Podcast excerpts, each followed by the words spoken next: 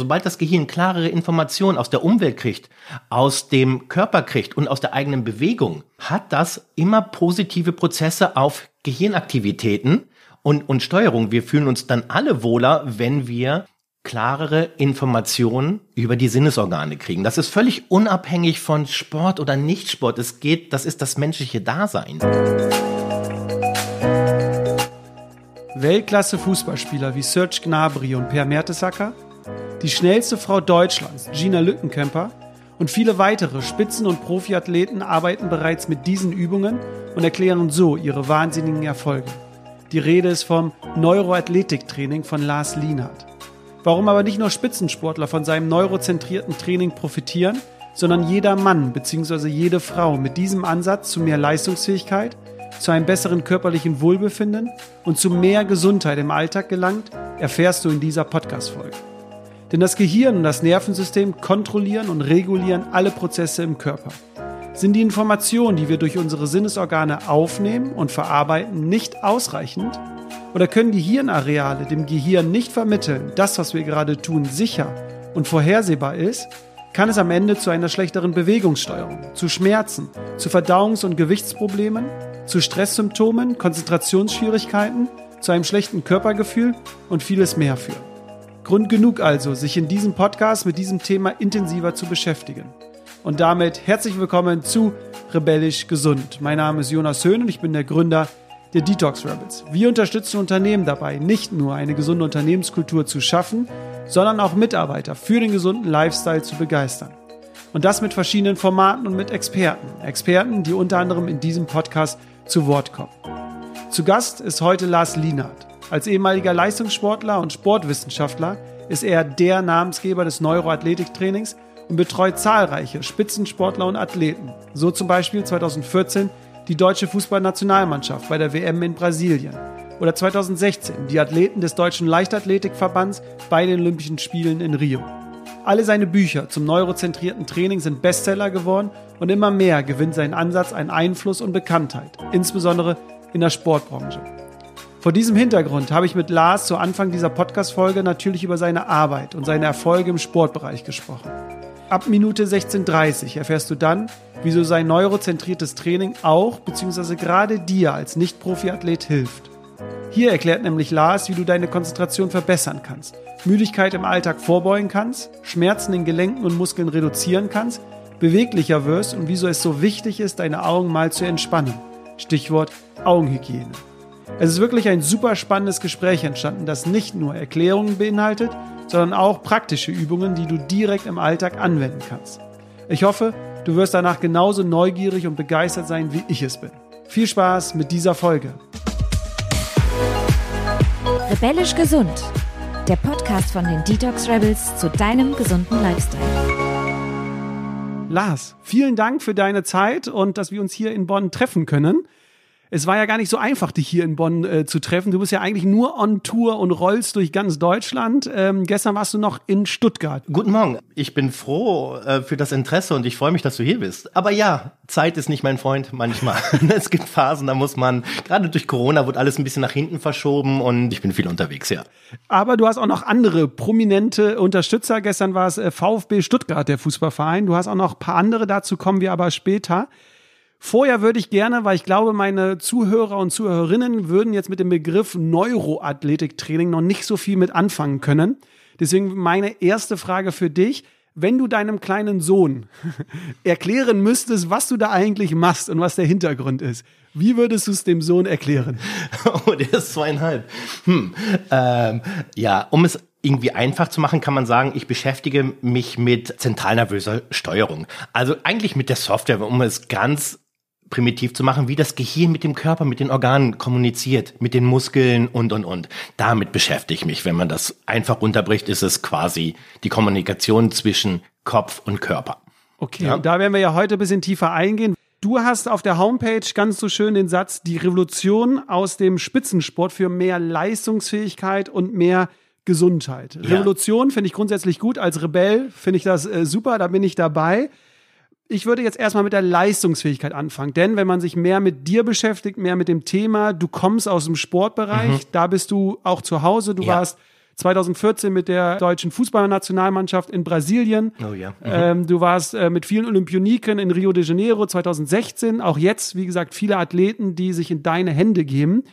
Was machst du mit den Athleten? Also wie kannst du die verbessern? Äh, wie sieht das aus? Nimm uns da mal mit rein. Neuroathletiktraining wird sehr mit dem Leistungssport identifiziert, weil ich im Leistungssport halt arbeite.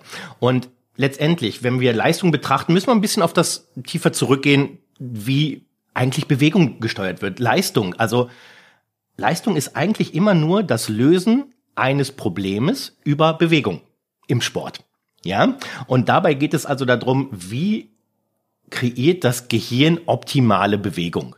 Und was ich im Sport damit mache, ich gucke halt, wie sind die Anforderungen, die die Sportart an die bewegungssteuernden Systeme des Athleten stellt. Also was muss ich machen bei einem Sprung, bei einer Beschleunigung, ja, oder bei einem Richtungswechsel. Das sind immer andere Systeme, die gut funktionieren müssen, damit das Gehirn völlige Klarheit hat, was gerade passiert und damit die optimale Leistung bringen kann. Das heißt, wenn ich mit dem Spitzensportlern arbeite, gucke ich zum einen, was sind die Anforderungen, die die Sportart, die Position oder Disziplin überhaupt stellt. Also was muss das zentrale Nervensystem an Bewegungsregulierung können, um die Aufgabe zu erfüllen?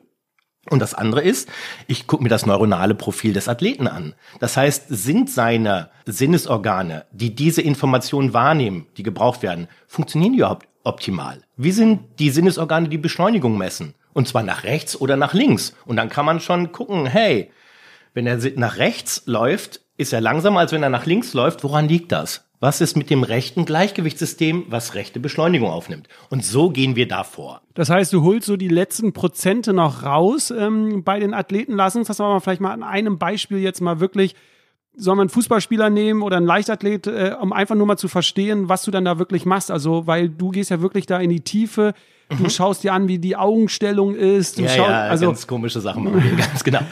Ein einfaches Beispiel ist, wir nehmen mal einfach einen Kugelstoßer. Ja, fällt mir jetzt gerade spontan ein. Es gibt verschiedene Techniken. Es gibt Rotationstechniken und es gibt ein, ein Eingleiten, ein, ein Rückwärtsgleiten, ja. Das sind zwei verschiedene Prozesse. Das Rückwärtsrutschen wird von einem ganz spezifischen Gleichgewichtsorgan, das nennt sich der Utriculus wahrgenommen. Das ist eine lineare Beschleunigung. Und wenn zum Beispiel technische Fehler dann innerhalb des Rückwärtsgleiten sind, dann gucke ich mir als allererstes den Utriculus an. Ja, funktioniert der. Wenn hingegen ein Drehstoßtechniker, der hat Rotationsbeschleunigung. Das macht ein anderes Gleichgewichtsorgan. Das heißt, ich gucke, wo ist der technische Fehler? Also welches bewegungssteuernde System ist involviert? Und so gucke ich mir ganz genau an, was machen die Augen oder das Gleichgewicht innerhalb der Situation, wo der technische Fehler ist. Und so gehe ich dann vor. Ja, also ganz konkret, ich gucke auf die Augen, ich gucke aufs Gleichgewichtssystem, das wird einfach alles durch ganz normale Bewegung analysiert und geschätzt. Ich kann also über Bewegung der Augen oder über Bewegung des Körpers Rückschlüsse auf Gehirnareale ziehen.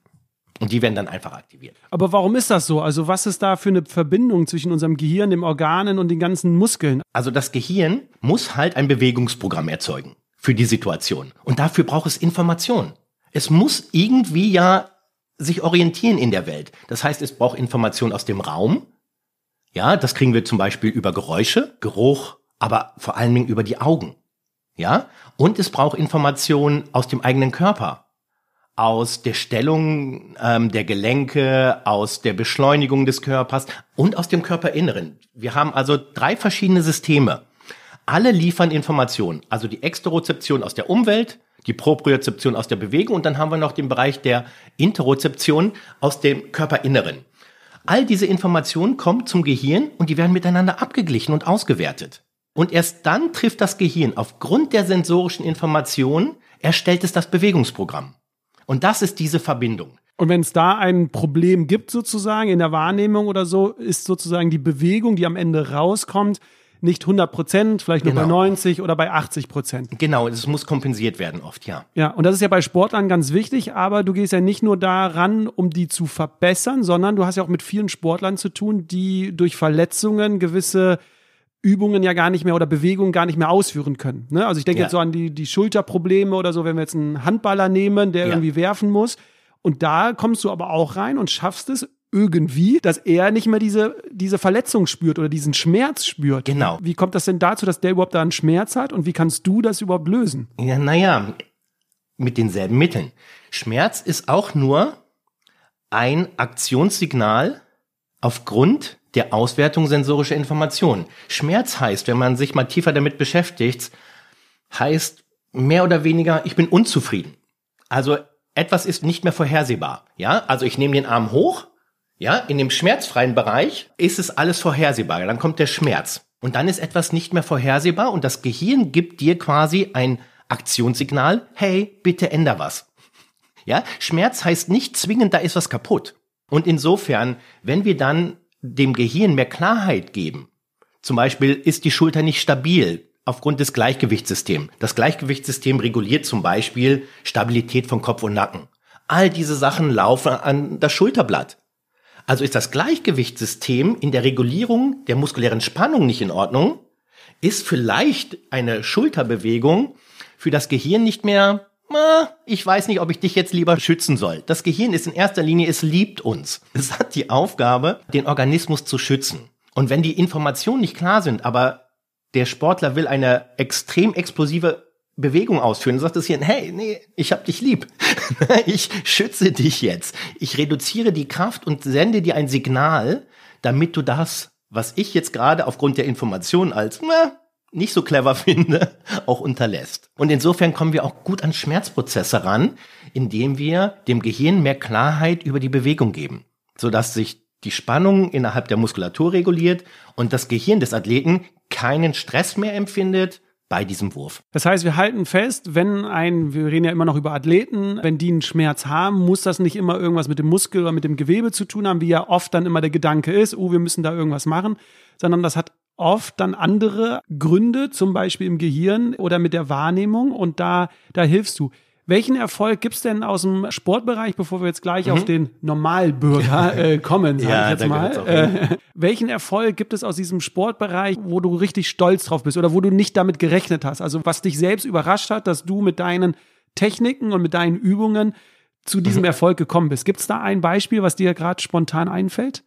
Ah, ja, das ist immer so. Du hast so vielen geholfen, das muss man auch schon mal dazu ja, ja. sagen. Nee, ja, ich, ich muss nur gucken. Eine, eine ganz spannende Sache war sicherlich die Rodel-Olympiasiegerin Tatjana Hüfner, die sich, ich glaube, das war acht Wochen vor Weltcup-Beginn die Achillessehne gerissen hat. Okay. Richtig dumm gelaufen. Und das ist ja für die wichtig, weil darüber ja das äh, nee, Anstoßen oder. Nee, das machen die schon mit den Armen. Aber dennoch, quasi haben wir es geschafft. Schon im Krankenhaus haben wir angefangen, im Krankenhausbett zu arbeiten, zu optimieren, dass sie tatsächlich drei Monate später wieder auf dem Treppchen stand. Das war was Ungeheuerliches.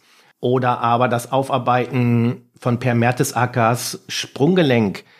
Der hatte einen wirklichen Trümmerbruch im, äh, im rechten Fuß und das war 2012 und der wollte unbedingt mit auf die Europameisterschaften, dass er das geschafft hat, war spannend. David Stoll, der Kugelstoßer, der konnte ganz lange Zeit sein linkes Bein nicht belasten. Das tat einfach weh. Er konnte nicht mehr stemmen, er konnte nicht mehr blockieren. Und über leichte Prozesse des Gleichgewichtssystems na, hatte das Gehirn wieder mehr Klarheit und er konnte innerhalb von kürzester Zeit wieder stabilisieren. Das sind so Sachen, weil er hatte das eineinhalb Jahre.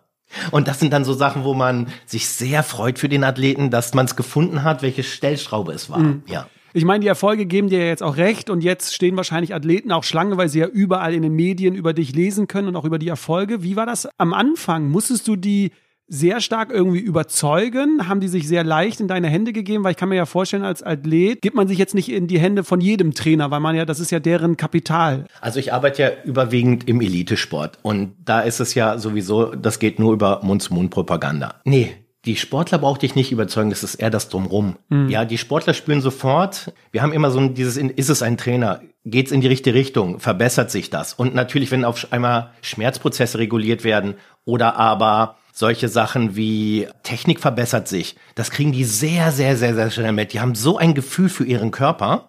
Das heißt, mit den Athleten, das ist nicht das, das Thema gewesen, das geht, sondern eher die Sichtweise auf Bewegung weg vom physiologisch-biomechanischen orientierten Bewegungsbild mehr hin zum neurozentrierten Bild.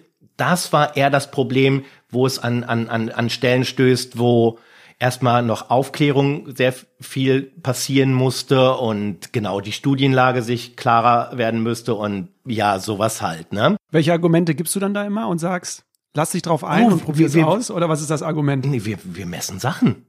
Also wenn ich mit einem Bundestrainer in der Leichtathletik gehe, dann messen wir die Stützzeiten. Wir, wir gucken technische Analysen an. Ne? Da geht es nicht nur um, und fühlt es sich besser an. so, nee, so läuft das da auch nicht. Ne? Sondern, Akribische Arbeit, also wirklich dann auch äh, Ja. Notizen machen und wirklich Ja. alles festhalten. ja, da geht's wirklich um das Optimieren von Prozessen. Wenn einer der Beste der Welt in einer kleinen Bewegung ist oder einer spezifischen Bewegung, da noch Verbesserungen auszuziehen, das kann man dokumentieren. Ich hatte ähm, im Podcast, äh, kann ich auch sehr empfehlen, hatte ich ja den Philipp Flieger, den äh, Marathonläufer, der damals mit seiner Bestzeit in Berlin auf sich aufmerksam gemacht hat mit zwei Stunden und 13 Minuten waren es, glaube ich. Äh, unfassbar, wie man so einen Marathon laufen kann. Aber ähm, und er hat auch gesagt in seinem Training, es geht halt um diese Kleinigkeiten dann. Ne? Es geht nicht um das große Ganze, sondern er hat auch gesagt, er hat dann ganze Woche nur eine bestimmte Bewegung trainiert, äh, damit sozusagen die Sprache mit seinen Muskeln in den Beinen, dass das noch äh, besser läuft. Und das geht ja in die Richtung. Du hast jetzt aber gerade einen schönen Satz gesagt, das Gefühl für seinen Körper. Die Athleten haben das. Aber ich würde sagen, dass ganz viele Menschen wie du und ich jetzt aus der Gesellschaft verloren haben, dieses Gefühl für seinen Körper vielleicht zu haben. Und deswegen will ich jetzt diese Brücke schlagen und zu uns zu kommen, die jetzt nicht äh, ihr Ja. Geld verdienen durch Sport, weil du ja auch, äh, auch in deinem Buch Neuronale Heilung, gehst du ja darauf ein, dass dieses Konzept, was du dort hast, auch uns im Alltag helfen würde. Vielleicht kannst du uns da mal reingehen, wie hilft jetzt dein Training, das neuronale Training, wie kann uns das jetzt im Alltag helfen, wenn wir nicht Sportler sind? Oh, äh, eigentlich geht es nicht um die Sport. Es geht ja um Bewegung und wir alle bewegen uns. Na, der Körper muss Hochleistung bringen, um acht Stunden zu sitzen. Also ich sehe das gar nicht so getrennt. Mein Arbeitsfeld ist nur der Spitzensport. Ja, aber das zählt für alle. Sobald das Gehirn klarere Informationen aus der Umwelt kriegt, aus dem Körper kriegt und aus der eigenen Bewegung, hat das immer positive Prozesse auf Gehirnaktivitäten und, und Steuerung. Wir fühlen uns dann alle wohler, wenn wir klarere Informationen über die Sinnesorgane kriegen. Das ist völlig unabhängig von Sport oder Nicht-Sport. Es geht, das ist das menschliche Dasein. Das läuft so. Du sagst gerade klare Information, das heißt, wenn ich jetzt hier gerade mit dir sitze, geht es ja darum, dass ich ein Gefühl der Sicherheit habe und das nehme ich sozusagen über meine Augen, über meine Sinne wahr. Ja, also es geht eigentlich, wenn du jetzt sitzt, ja, also ich rede jetzt nicht von der emotionalen Sicherheit und ich fühle mich wohl der atmosphärischen, sondern aber die Wirbelsäule muss sich aufrichten, der Nacken muss stabilisiert werden. Ja, der Zungengrund muss stabil sein, um ordentlich zu sprechen. Und das hat verschiedene Hintergründe. Und zwar gucken wir uns mal nur die Aufrichtung der Wirbelsäule an. Ja, die wird in erster Linie über die Tonusmuster, also die muskuläre Spannung der Extensoren, also der aufrichtenden Muskulatur gemacht. Okay, danke für die Erklärung. Ja, aber, ne? Und wenn wir also Hirnareale haben, die diesen Tonusmuster regulieren und die sind nicht richtig aktiv, fällt es uns schwer, lange zu sitzen. Ja, dann ist das Sitzen extrem anstrengend. Und dann sacken wir irgendwann ein, der Kopf geht nach vorne.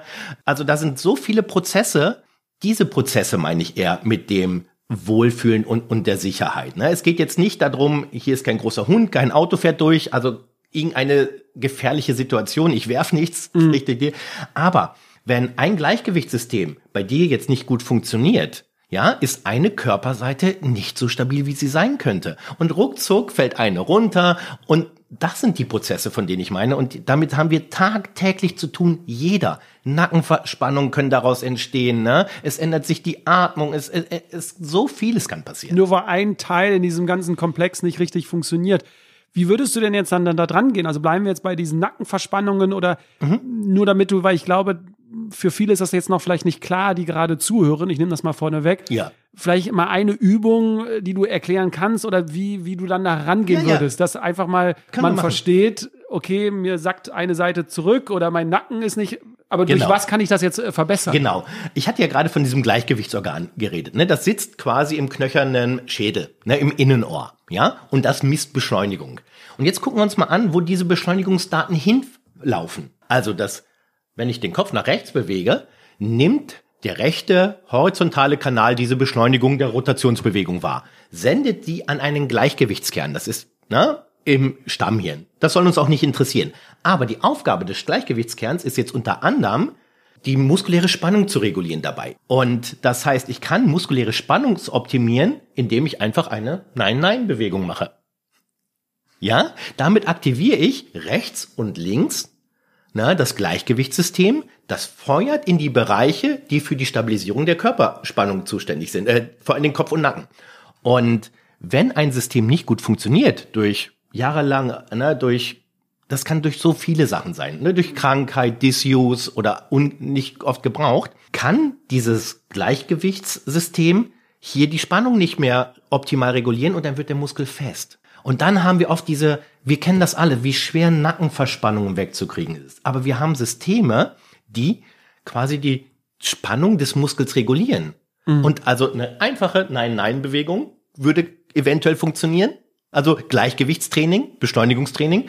Es könnte aber auch sein, auch ein anderes System greift hier drauf zu, nämlich das visuelle. Und über das Mittelhirn kann man auch Stabilitätsprozesse im Kopf- und Nackenbereich aktivieren, ja? Und das wären dann so Übungen wie Schielen üben. Ja, Konvergenz. Also für die, die äh, zuhören und nicht zuschauen, er ja. hat jetzt gerade seinen Zeigefinger von seinen Augen nach vorne, nach hinten zurück führen lassen ja, ganz und dann genau. immer scharf den Zeigefinger sozusagen Genau, sodass anschauen, die Augen ne? ständig nach innen gehen und leicht wieder auseinander. Ist das ja? nicht die Augenliegestütze? Ja, äh, ganz genau. wie du sie nennst. Okay, das heißt nur, damit wir das einmal nochmal festhalten, wenn ich Nackenschmerzen habe oder irgendwelche Verspannungen, nicht immer sofort irgendwie, weil manche Trainer gehen ja sofort dran, okay, wir müssen da irgendwelche Übungen machen, kann auch helfen ja, oder natürlich. unterstützen aber man sollte nicht das Gehirn, die Stabilität, das Gleichgewicht äh, völlig vernachlässigen. Das ist es. Wir müssen auch diese Komponente betrachten. Wir können auch ein mechanisches Problem haben. Ne? Da können Wirbel nicht richtig stehen und und und und die müssen dann justiert werden. Das ist alles kein Problem. Also das hat alles seine Berechtigung. Aber wir müssen auch die Rahmenbedingungen angucken, nämlich die Systeme, die diese muskuläre Spannung regulieren. Und die ist es besser, die nicht außer Acht zu lassen, um das bestmögliche Ergebnis einfach zu erzeugen. Das Gehirn hat Mitspracherecht. Woran liegt es, dass es jetzt erst jetzt so durch dich, ich meine, du hast es ja jetzt in Deutschland äh, groß gemacht, das Thema. Äh, du hast es, kannst du ja gleich vielleicht erzählen, ja aus Amerika ja äh, mhm. mit nach Deutschland äh, genommen.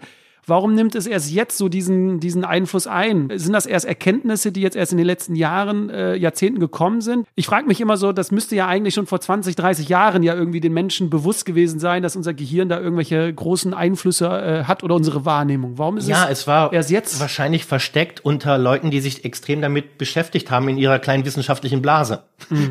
Ja, aber wenn sich jetzt immer mehr Sportler darüber äußern, die mediale Präsenz ist eine andere. Ne? Egal ob in den sozialen Medien und, und, und. Wenn auf einmal jemand, der Weltbestleistungen schafft, sagt, ja, ich arbeite damit und es, es tut mir gut, hat das auch schon mal eine andere Akzeptanz auf einmal. Es wird mehr in diesem Bereich geforscht. Es sind Bücher entstanden. Es sind ganz, ganz viele äh, Interviews, Reportagen. Ich meine, ich hatte die Ehre wirklich, dass Arte berichtet, das ZDF, äh, das Sky. Und das sind alles Medien, die tatsächlich auch Einfluss haben und die Identifikation mit dem Sport ist groß. Und so führte das dazu, dass Sachen, die eigentlich schon sehr alt sind, wir haben das Wissen schon sehr lange, aber der Transfer in die Praxis und bis es dann, es ist ja noch gar nicht in den Ausbildungssystemen drin. Ja, und deshalb ist es auch erstmal noch mit Distanz zu betrachten. Also, ne, wie ist die wissenschaftliche Basis? Ne, ist das nicht alles Placebo und aber eigentlich müsste es ja in den Schulen und Kindergärten im Sportunterricht, müsste das doch statt immer nur Fußball spielen, Badminton, siehst du da, das müsste doch eigentlich dann eine, eine Einheit werden, oder? Äh, es wäre schön, wenn Kinder zum Beispiel, bevor sie in die Schule kommen, auch mal geguckt werden, ob die Systeme, die die Augen regulieren, ja, gut funktionieren. Wenn die Augen nicht gut reguliert sind, die Bewegung, dann ist Lesen lernen so schwer. Es gibt Hirnareale, die misst dem, was wir sehen, eine Bedeutung zu. Wenn die unteraktiv sind, dann versteht man oft nicht das, was man liest. Und dann kommt man vielleicht zu anderen Schlüssen, dass er Lernschwierigkeiten hat oder dass er oder sie dumm ist. Vom Gefühl her denken die dann, weil ich nicht gut lesen kann. Natürlich sind das komplexere Themen, aber es gehört auch in diese Bereiche. Wir haben Hirnareale, die sind sehr involviert, wenn ich mich mit Mathe beschäftige, mit Biologie und, und, und, mit diesen logischen Prozessen, könnte man nicht in der Schule fünf Minuten mit der Klasse ein Warm-up dafür machen. Es gehört in diese Bereiche, um einfach Prozesse zu optimieren. Wir machen uns doch auch warm, bevor wir an den Sport gehen. Wieso machen wir uns nicht warm, in Anführungszeichen, bevor wir an Mathe uns setzen, bevor wir an, uns an die Leseübung setzen? Oder, wenn wir das jetzt auf den Berufsalltag hier ja. mal äh, münzen, weil darum geht es ja auch, wir dürfen ja viele Unternehmen begleiten. Warum nicht, wenn man einen Acht-Stunden-Tag vor sich hat oder ein äh, mhm. krasses Meeting hat, wo man jetzt äh, mhm. sehr logisch nachdenken muss oder, oder, Warum äh, integriert man das nicht sozusagen in seine morgendliche Routine, nicht nur zu Hause, sondern mhm. auch auf der Arbeit? Man kann das ja super gut auch mit, mit dem Team machen, dass jeder für sich fünf Minuten mal kurz die Augenliegestütze mhm. oder, oder andere macht. Wir wissen ne? das alles. Was passiert bei mentaler Ermüdung, bei emotionaler Ermüdung? Wie gut sind die Entscheidungen, die ich dann noch treffe? Und das kann sehr, sehr spannend sein in Wirtschaftsbereichen, in anderen Bereichen. Und ja, das kann man vorbereiten, das kann man trainieren. Natürlich, das zählt und, für jeden menschlichen Prozess. Und mentale Müdigkeit, du hast es jetzt erwähnt, das hast du ja gerade im Off-Gespräch, wir haben schon sehr interessant gesprochen, hast du ja gesagt, das ist zurückzuführen darauf, dass wir mit unseren Augen, dass es zu anstrengend ist, dass unsere Augen so ermüden, dass dadurch dann auch wir das Gefühl haben, dass wir so eine Art ähm, ja, Schläfrigkeit, Glocke, Mattheit, irgendwie mhm. sowas haben, oder? Also nur weil unsere Augen nicht mehr richtig. Äh, wir müssen sehen. uns bewusst werden, wenn wir im Büro arbeiten, ja, was die Augen wirklich alles leisten das ist wirklich, wirklich Elite-Level. Ja, das hört sich doof an, aber die Augen, das Gehirn für die Steuerung einer Bewegung nutzt es oder nee, gucken wir uns mal den gesamten Prozess der Informationsaufnahme an. So sind 70 bis 90 Prozent visuelle Information. Ja, also wir haben ganz viele Hirnareale, also die an der Verarbeitung visueller Prozesse beteiligt sind. Und wenn ich natürlich sehr konzentriert ständig auf einen Bildschirm gucke, in einem ganz gewissen Distanz, sind viele Sachen übermüdet. Und das führt zu einer zentralnervösen Ermüdung. Absolut, das ist anstrengend. Das heißt, ich brauche dann Augenhygiene. Ich muss die Augenmuskeln vorbereiten und, und nachbereiten. Ich, das ist ganz wichtig, weil man kommt oft von der Arbeit und ist halt echt kaputt. Und man will das nicht glauben, du warst ja nur im, so, ja, sorry. Aber was die Sinnesleistung wichtiger Systeme und das Arbeiten unter Ermüdung, das ist nicht zu unterschätzen. Aber das finde ich total spannend, weil damit werden wir ja auch immer konfrontiert und ich glaube, das kennt auch jeder Zuhörer und Zuhörerin da draußen. Man arbeitet acht Stunden, man kommt ermüdet nach Hause, man will eigentlich noch zum Sport, man will noch was Leckeres kochen, man will noch mit den Freunden was unternehmen aber man denkt sich so, boah, das war ein anstrengender Tag, ne? Und man setzt sich irgendwo hin. So, ich glaube, mhm. diese Situation haben bestimmt alle vor den Augen. Und jetzt denken ja alle, okay, es lag vielleicht an der falschen Ernährung. Ja, wir haben uns über den Tag vielleicht falsch ernährt, nicht genug mhm. Energie oder vielleicht zu viel Energie. Wir haben uns vielleicht nicht zu viel bewegt, zu wenig mhm. bewegt. Aber die seltensten, und dazu soll es ja heute vielleicht auch gehen in diesem Podcast, dass das vielleicht zu einem Umdenken kommt. Die seltensten machen sich ja die Überlegungen, hey, es könnte auch vielleicht daran liegen, dass ich acht Stunden ununterbrochen auf meinen Bildschirm geschaut habe und nicht mal, es gibt so eine schöne Augenübung ähm, von dir, die habe ich noch irgendwo gelesen, mit, ähm, wo man sich in die Finger reibt. Ähm, Palming. Mhm. Wie nennst du das? Palming, vom äh, englischen Palms, ah, okay. die Handflächen. Ja. ja. Ähm, aber vielleicht, du, du bist ja mehr drin, vielleicht erklärst du kurz die, warum, äh, warum das eine Entspannungsübung ist. Ach so, ja, man nimmt eigentlich visuellen Druck raus. Ja, man nimmt das ganze System, fährt dann einfach runter. Ne? Man reibt die Hände, bis sie warm sind. Also man hat die sensorische, also man spürt Wärme. Ja, man reibt die ganz schnell, dann macht man die Hand richtig blickdicht, dass kein Licht mehr durchfällt und stülpt die einfach über die Augen. Und versucht dann am Anfang, wenn man das sieht, man sieht halt so, so Flimmern, architektonische Blitze. Und das ist quasi sehr stark vereinfacht, ist das Augeninnendruck. Und wir können jetzt einfach dann versuchen die Augen zu entspannen, indem wir es immer dunkler werden lassen. Das ist eine, eine Technik, die verwendet man auch bei Meditation, die ist wirklich, wirklich ganz, ganz, ganz alt, ja. Aber sie wirkt Wunder, was die Entspannung der Augen betrifft. Also das ist wirklich eine ganz, also man verdunkelt die Augen quasi ne, und lässt es immer dunkler werden. Und dann sieht man auch, wie viel Spannung wieder aus dem Körper rausgeht und wie frisch die Augen danach sind. Und ja, das sind so kleine Tricks, mit denen man arbeiten kann. Es gibt ja verschiedene. Spannend. Also wer auch in die Podcast-Folge äh, von Vodafone reingehört hat, da wurde sogar die 2020-Regel mhm. genannt, um auch äh, die Augen zu entspannen. Und äh, vielleicht haben wir jetzt draußen ja jemanden schon mal geweckt, der so, so langsam klar wird, okay, es liegt nicht immer an der Ernährung, es liegt nicht immer an der Bewegung, auch nicht immer am Schlaf, sondern wie gehen wir durch den Alltag? Schauen wir wirklich immer nur auf den Bildschirm? Aber selbst ja, wenn wir immer nur einen Punkt an der Wand die ganze Zeit angucken würden, auch das wäre ja für unser Auge nicht gut, sozusagen, mhm. für unsere Wahrnehmung. Die braucht ja Abwechslung. und dass das vielleicht äh, auch in Meetings, dass man statt immer die ganze Zeit, ich kenne ja noch die Meetings von damals, man schaut zwei Stunden auf ein Screen, weil irgendjemand da etwas erklärt oder so. Mhm. Warum mal nicht dann fünf Minuten mal sagen, Leute, bevor wir hier weitermachen, kurz, äh, wir holen den Lars rein. und der Lars kommt mit seiner Trickkiste und äh, macht dann dort Übungen. Ja, also ich meine, es gibt ja schon Konzepte. Es gibt so viele schlaue Menschen in der Welt. Ne? Und es gibt natürlich auch in dem Prozess ein, einer Firma Leute, die dafür sorgen, hey, es muss besser funktionieren, damit wir auch bessere Ergebnisse und vor allen Dingen viel, viel glücklichere Leute haben. Ja, also da sind schon die verschiedensten Konzepte dran. Die wenigsten gehen allerdings tatsächlich darauf hin, um mal zu prüfen, hey, wie sind eigentlich die sinnessteuernden Organe meiner Mitarbeiter? Na, was macht das Gleichgewichtssystem? Wie ist das visuelle System? Na, wie gut reguliert äh, das Stammhirn die Atmung? Und all diese Prozesse sind wichtig. Das heißt, da haben wir noch Optimierungsmöglichkeiten, die sind auch wichtig und die sind halt noch nicht so im Fokus.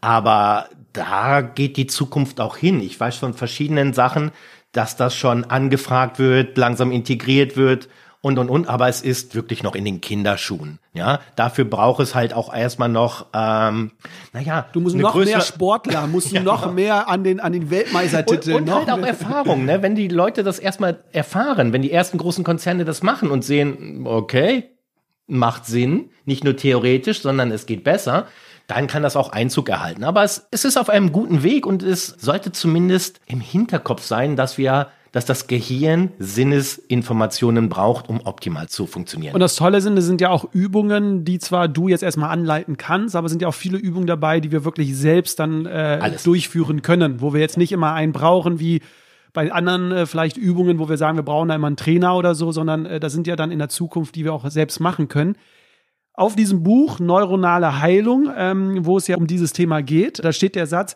es hilft gegen Stress, Depressionen, Ängste, Schmerzen und Verdauungsprobleme. Wir haben uns im Off schon drüber unterhalten. Du magst jetzt zwar vielleicht äh, nicht die Dominanz dieses Nervs, aber wir haben uns über den Vagusnerv kurz unterhalten. Ja. Kannst du uns kurz da in diese Komplexität vielleicht reinholen? Was hat jetzt unser Vagusnerv? Was ist es überhaupt? Warum ist er vielleicht so wichtig? Und was hat das jetzt mit unseren Verdauungsproblemen und mit depressiven Zuständen zu tun? Der Nerv ist ein Nerv. Na, also da mache ich jetzt kein großes Bohai drum. Interessant ist, was für Informationen er liefert und an welchen Prozessen er beteiligt ist. Das ist ein Hirnnerv, ne, der Hirnnerv 10, und er hat interessante Aufgaben. Vagus, ne, er, er wandert durch den ganzen Körper. Also tatsächlich, er innerviert, also er gibt Informationen in den Mund-Rachenraum, über den Kopf, er zieht runter in äh, die Atemhilfsmuskulatur, hat mit der Atmung also zu, ne, innerviert die Organe und ist, kriegt so Informationen aus dem ganzen Körper und leitet diese Information aus dem Körperinneren quasi in die Gehirnareale, die diese Information verarbeiten. Wenn wir den Vagusnerv in einem größeren Konzept sehen, so ist das das Konzept der Interozeption. Ich hatte ja vorhin schon gesagt, das Gehirn braucht Informationen aus der Umwelt, aus der Bewegung und aus dem Körperinneren. Und hier ist der Ansatzpunkt vom Vagusnerv. Er liefert unserem Gehirn quasi Informationen aus dem Körperinneren. Was ist mit den Organen? Ja, was ist mit den autonom ablaufenden Prozesse im Körper? Wir können uns das gar nicht groß genug vorstellen. Das Gehirn fragt quasi immer, hey, wie sind denn die autonomen Funktionen. Die Atmung, Blutdruck, Blutgase und, und, und. Organtätigkeit. Wie ist der Zustand?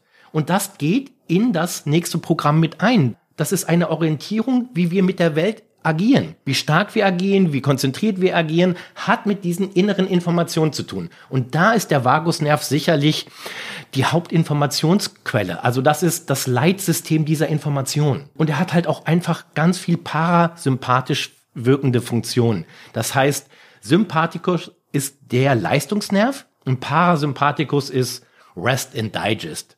Verdauungsproblem. ja, und in diesem Zusammenhang sehen wir den, aber wir sehen ihn nicht als einzelnen Nerv. Wir machen jetzt den Nerv kein Wow, Bohai, sondern der Nerv ist integriert in ein System. Wir müssen ein bisschen größer gucken. Ja, und dieses System ist hochspannend, das System der Interozeption.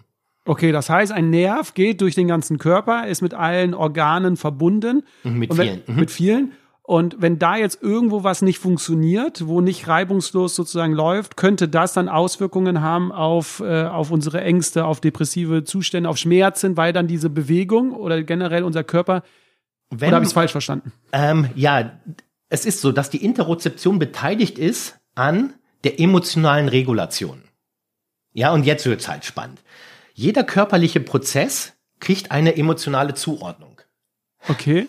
Ja, Hast du ein Beispiel dafür? wenn der Magen sich ausweitet, wird das wahrgenommen. Die Emotion ist dann satt oder Hunger, durstig. Ja, Ermüdung ist eine Emotion. Dessen müssen wir uns bewusst sein. Ja, also, welche Informationen sind notwendig, dass das Gehirn die Emotionsstärke reguliert der Ermüdung? Und das ist natürlich auch spannend für den Beruf. Und da ist die Inselrinde sehr stark beteiligt. Also Inselrinde, sorry, aber Ach so, Inselrinde. Das sind ähm, quasi, das ist der Sitz der Interozeption. Okay. Da führt der Vagusnerv fast all seine Informationen hin. Also die Inselrinde macht ganz, ganz viele Sachen. Das ist ein Integrationshirnareal. Also da werden sämtliche Sinnesinformationen äh, gegeben. Aber quasi Inselrinde ist der, der Chef der Interozeption. ja. Und die Teile der Inselrinde regulieren auch emotionale Sachen. Und die Inselrinde reguliert quasi auch die Bereiche des limbischen Systems mit und der Amygdala und die sind sehr stark bei Angstprozessen und sowas involviert. Das heißt, wir haben Einfluss auf diese Systeme. Kurze Erklärung, Amygdala ist ja immer dann aktiv, wenn wir in Alarmbereitschaft Ganz sind. genau. Ähm, und wenn die zu stark sozusagen aktiv ist, äh, haben wir Schwierigkeiten. Ja, oder inadäquat agiert einfach. ja, dass etwas viel schlimmer wahrgenommen wird, als es ist. Und dann passieren auch, und das, das fährt sich dann ein. Und dann haben wir auf einmal einen Standard, einen Normalprozess, der einfach ungesund ist. Jetzt haben wir das verstanden, ich zumindest, äh, und ich glaube auch äh, viele Hörer. Aber was können wir jetzt da dann genau machen, wenn wir jetzt verstanden haben, okay, da gibt's einen Nerv, der ist mit paar Organen verbunden, da kommen die Emotionen, es könnte paar negativen Einflüsse haben.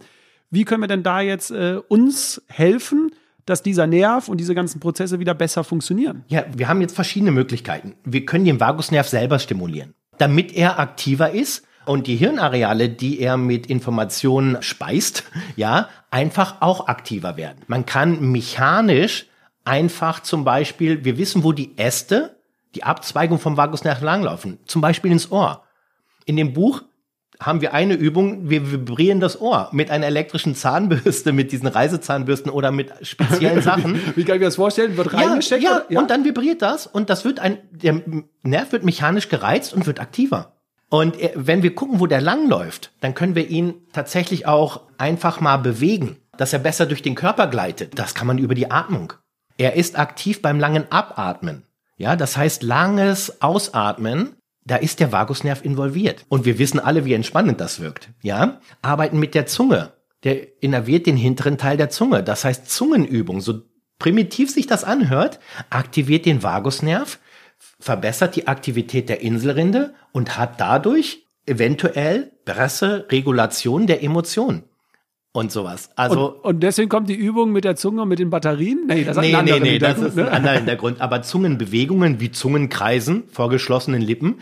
Und da gibt's die verschiedensten Zungenübungen, die man machen kann. Aber eigentlich leichte Sachen. Man muss sich nicht umziehen, man muss nicht, man kann das überall machen. Und darum geht es ja auch in diesem Podcast um so einen gesunden Lifestyle, der so leicht im Alltag integrierbar ist. Und das sind ja fünf Minuten vielleicht, zehn Minuten, Ja, die ich man da muss am es Tag regelmäßig machen und konstant. Aber wir können Verbesserungen erzielen durch Sachen jenseits von Medikamenten. Und das ist ja das Schöne. Aber jetzt hast du ein Thema angesprochen, Regelmäßigkeit und auch die Länge. Klar, wenn ich äh, meditiere, weiß man, es dauert mehrere Wochen an Regelmäßigkeit, bis ich da wirklich am Ende auch Mhm. eine Wirkung spüre.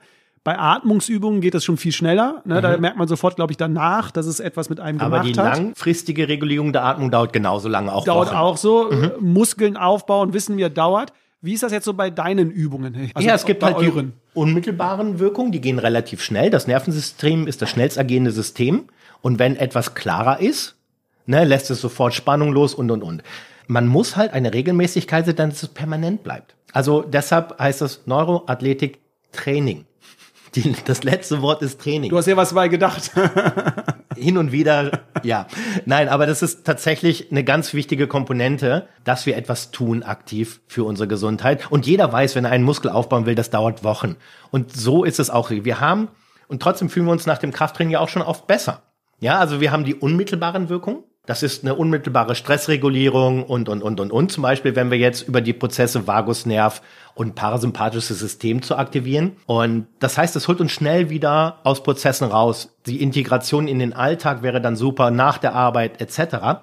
Aber wir haben auch eine langfristige Wirkung, indem wir einfach diese Systeme hochregulieren, damit sie auf einem besseren Zustand sind, damit die Hirnareale einfach besser permanent im Alltag funktionieren. Und das dauert Wochen, wie jedes andere Training auch. Wir müssen besser werden. Gibt es denn da dann irgendwas, äh, sollte man das in Verbindung, wenn man jetzt auch andere Sachen trainiert, macht es da irgendwie mehr Sinn, das dann irgendwie auch zu verbinden? Also wenn ich jetzt äh, laufen gehe oder Krafttraining mache, das kurz vorher zu machen oder kurz nachher? Oder ist es zeitunabhängig, äh, morgens, abends? Ich kann es immer machen. Alles ist ritualisiert. Das heißt, es wäre am besten, es in Alltagshandlung zu integrieren. Ja, damit es ein Part einer Routine wird, einfach aus motivationalen Gründen. Aber wenn wir zum Beispiel ins Training gehen, das Training verlangt ja, dass wir sehr viel muskuläre Spannung erzeugen können oder je nachdem, was wir machen, ja, oder effizient atmen. Das heißt, wenn wir die Hirnareale vorbereiten, die dafür verantwortlich sind, ja, geht das Training natürlich besser. Also das gehört quasi in die Vorbereitung oder in die aktive Pause. Oder aber, wenn ich ein System sehr beansprucht habe, auch zur Nacharbeitung. Das mhm. nennen wir dann im Sport Cool Down. Aber das kann man überall implementieren. Aber schön ist es natürlich, wenn man es permanent auch über den Tag verteilt macht, um irgendwann einfach in einem viel besseren Zustand zu sein. Ich hatte es eben erwähnt, Verdauungsprobleme. Wir hatten eine Podcast-Folge, da ging es ein bisschen um das Thema Ayurveda und generell Verdauung. Und da ist mir erstmal klar geworden, welchen zentralen Faktor eigentlich Verdauung für uns Menschen hat. Also, mhm. dass wir so viel über Verdauung lernen und sehen können, wie es uns eigentlich geht, wie wir uns fühlen. Willst du da nochmal kurz erklären, wie du jetzt Einfluss auf die Verdauung, weil das äh, wird mir jetzt vielleicht noch nicht ganz ersichtlich, weil wir die Organe sozusagen dann besser, also weil der Nerv besser funktioniert und dadurch die Organe, dass das besser reibungsloser klappt. Ja, genau. Oder? Einfach einen besseren Stoffwechsel herstellen und dann ist das quasi ein Beiprodukt auch. Mhm. Ja, weil ich mit den Organen, die ja Zulieferer dann an den Verdauungsprozessen beteiligt sind, wenn die in einem besseren Zustand sind, ja, wenn der, die muskuläre Spannung um die Organe besser wird, dann hat das natürlich Auswirkungen auf seine, auf deren Funktion, ja, und oftmals sind die Organe entzündet und dann haben wir auch extreme Probleme mit Verdauung und der Vagusnerv ist der Nerv, der entzündungshemmende Signale runterträgt. Und so kriegen wir durch verschiedene Prozesse einen besseren Stoffwechsel innerhalb dieser und eine bessere Funktion innerhalb dieser Organe. Und wenn diese Organe an Verdauung beteiligt sind, wird die Verdauung besser. Okay. Ganz einfach gesagt. Also ich bin total begeistert. Ich hatte mir vorher schon so ja, ich habe ja schon ein bisschen recherchiert, mich eingelesen, aber ich glaube, jetzt so durch das, was du mir alles gesagt hast, ist es noch äh, greifbarer mhm. geworden. Aber was ist jetzt so, wenn jetzt ein Zuhörer, eine Zuhörerin da draußen ist, okay, äh, der Lars hat mich abgeholt, auch mhm. ich habe es verstanden, dass ich das in meinem Alltag vielleicht integrieren sollte. Was sind jetzt so die ersten Schritte, die man jetzt machen kann? Du hast, äh, kommen wir später nochmal drauf, du hast ein, zwei Bücher. Da sind natürlich wahrscheinlich Übungen drin, auch wenn man äh, dich ja. oder das Thema googelt. Äh, wir werden die, die Links natürlich in die Show Notes machen. Auch dort sind ja wie diese Augenübungen mhm. werden ein paar schon beschrieben. Oh, schön. Gibt mhm. es denn aber irgendwo, was du jetzt so sagen würdest, was wären jetzt so die Tipps, die du vielleicht rausgibst, die Hörer und Hörerinnen, was so die ersten Schritte jetzt wären? es fängt immer mit Interesse an. ja, also wenn wir Interesse geweckt haben, super, freut mich, es ist spannend, sich einfach mal damit auch zu beschäftigen. Hey, das Gehirn reguliert jeden Prozess im Körper. Egal, ob das ein Bewegungsprozess ist, ein Verdauungsprozess, das wird alles reguliert. Und wenn Interesse, das ist immer der erste Weg zur Heilung, sagt man dann, oder zum, ne, das Interesse wecken.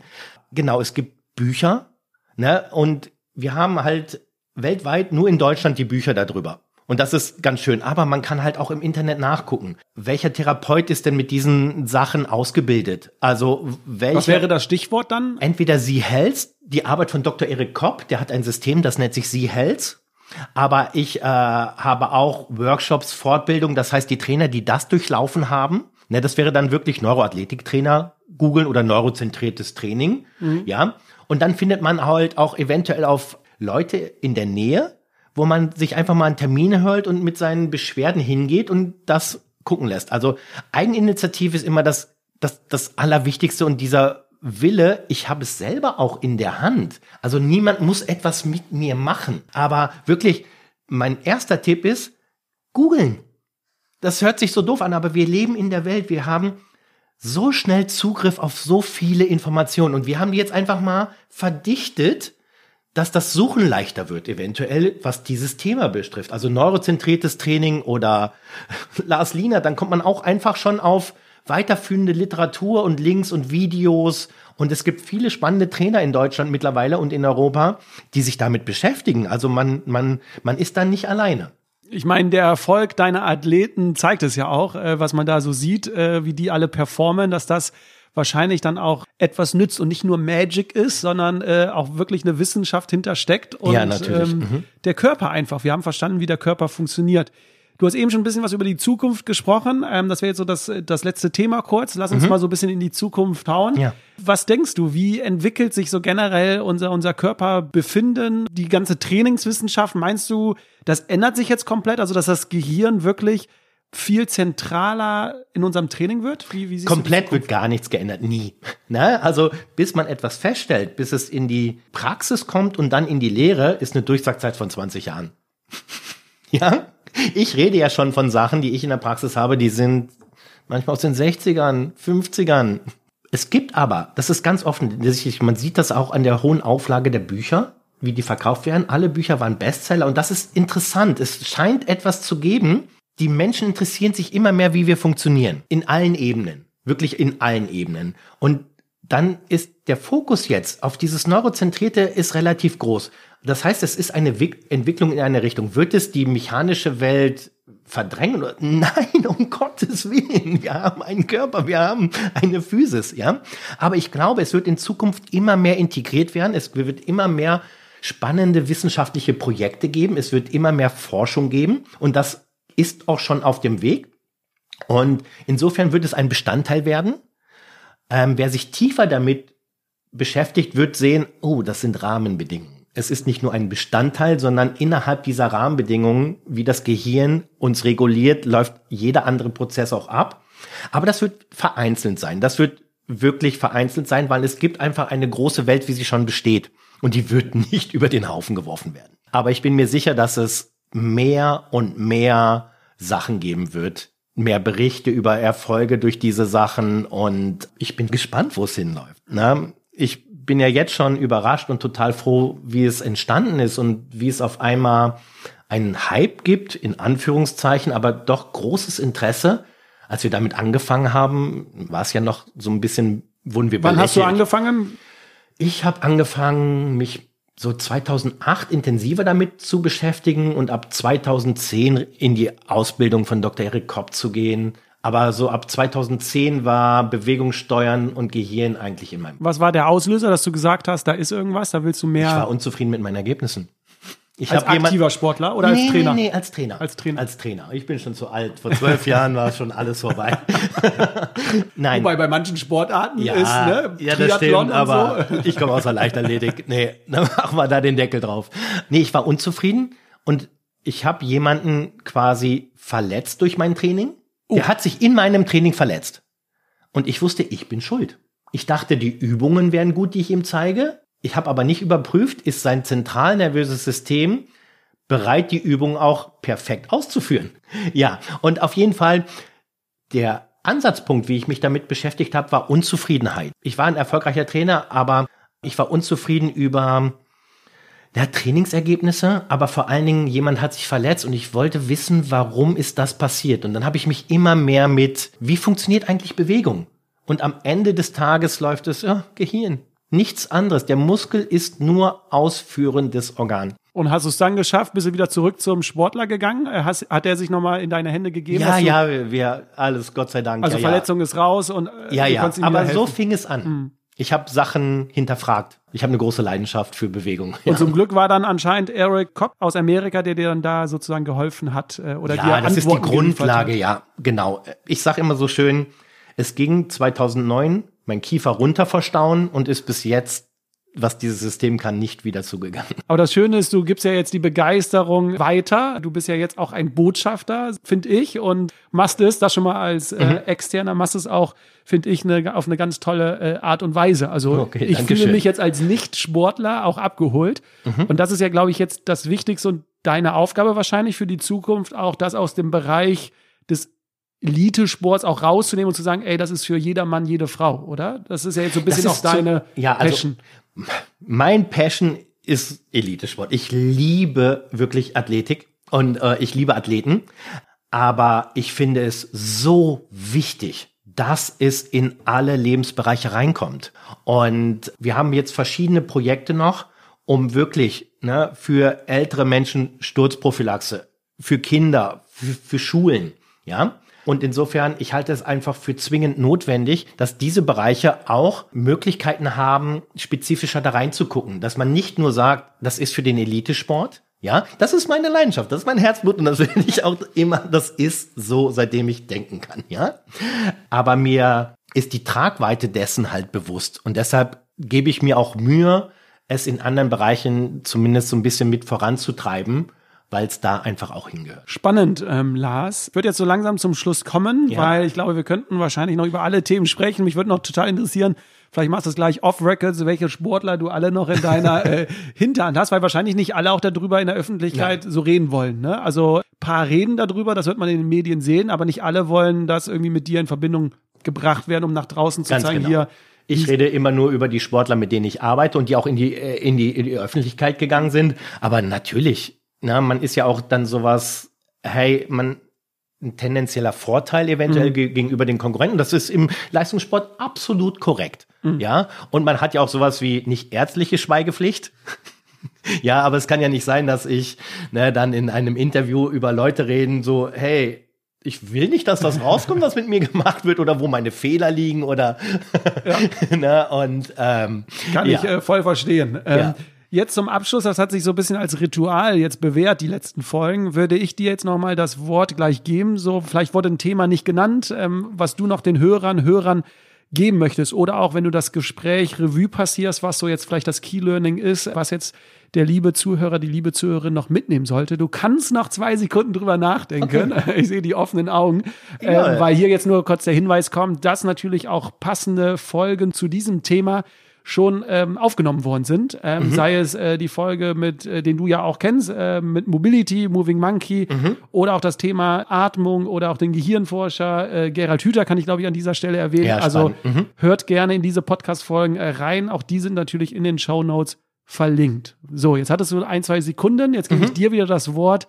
Was soll der Hörer, die Hörerin noch mitnehmen von dir? Ja, also erstmal Super, es hat Spaß gemacht. Du hast mich richtig leicht durchgeführt. Das ist ja auch immer schön. Genau, weil es so das Neuroathletiktraining so assoziiert wird mit dem Spitzensport. Ja, das ist nur durch die Arbeit. Es ist für jedermann. Und das, ich glaube, das ist wichtig, sondern ich brauche kein Sportler zu sein, um das zu machen, sondern ich mache einfach nur Augentraining. Ich mache Gleichgewichtstraining. Das ist keine Zauberei. Und es ist leicht, es ist überall integrierbar und es ist einfach wichtig. Und dass man nicht denkt, oh, das ist nur für die und die und nichts für mich. Und nein, ich glaube, das ist das Wichtigste. Da hast du auch immer wieder hingeführt. Aber gehört es denn nicht auch in dem Bereich? Ja, da gehört es hin. Und ihr könnt es alle nutzen. Und ich glaube, das ist das auch, wo es äh, wo dieser Podcast tatsächlich ein Stück für beitragen kann. Mehr habe ich dazu irgendwie nicht zu sagen, sondern einfach danke für das Interesse. Und es war tatsächlich ähm, spannend, hat mir Spaß gemacht. Ja, ich habe zu danken für deine Zeit. Ähm, wer jetzt mehr über Lars wissen möchte, über das Stichwort Lars äh, Lienhardt, glaube ich, findet man alles im Internet.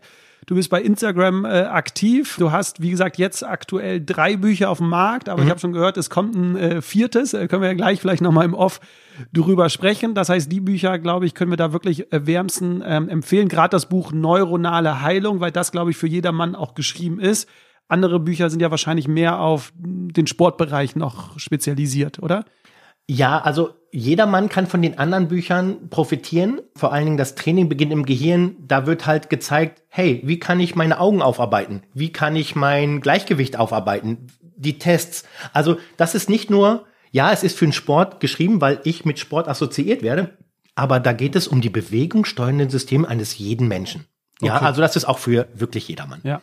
Und wer dann noch größeres Interesse hat und sagt wirklich, ich will es ausprobieren, entweder er hat Glück und äh, kriegt Lars als äh, Trainer, Mentor oder äh, das wird wohl, glaube ich, ein bisschen schwierig. Sonst das Stichwort neuroathletisches Training im Internet googeln und dann nach Trainern suchen, die deine Ausbildung haben, die von dir ähm, gelernt haben. Da gibt es einige da draußen. Für die, die alle neu im Podcast sind, die die Podcast-Folge zum ersten Mal hören, ihr könnt natürlich gerne, da freuen wir uns sehr, den ähm, Podcast abonnieren. Lass gerne Bewertung da und Lars, dir, wie gesagt, vielen, vielen Dank für deine Zeit. Und lieber Zuhörer, liebe Zuhörerin, vielen Dank für deine Zeit, dass du dir die genommen hast und uns zugehört hast. Lars, vielen Dank dir und egal wo du bist. Ich danke.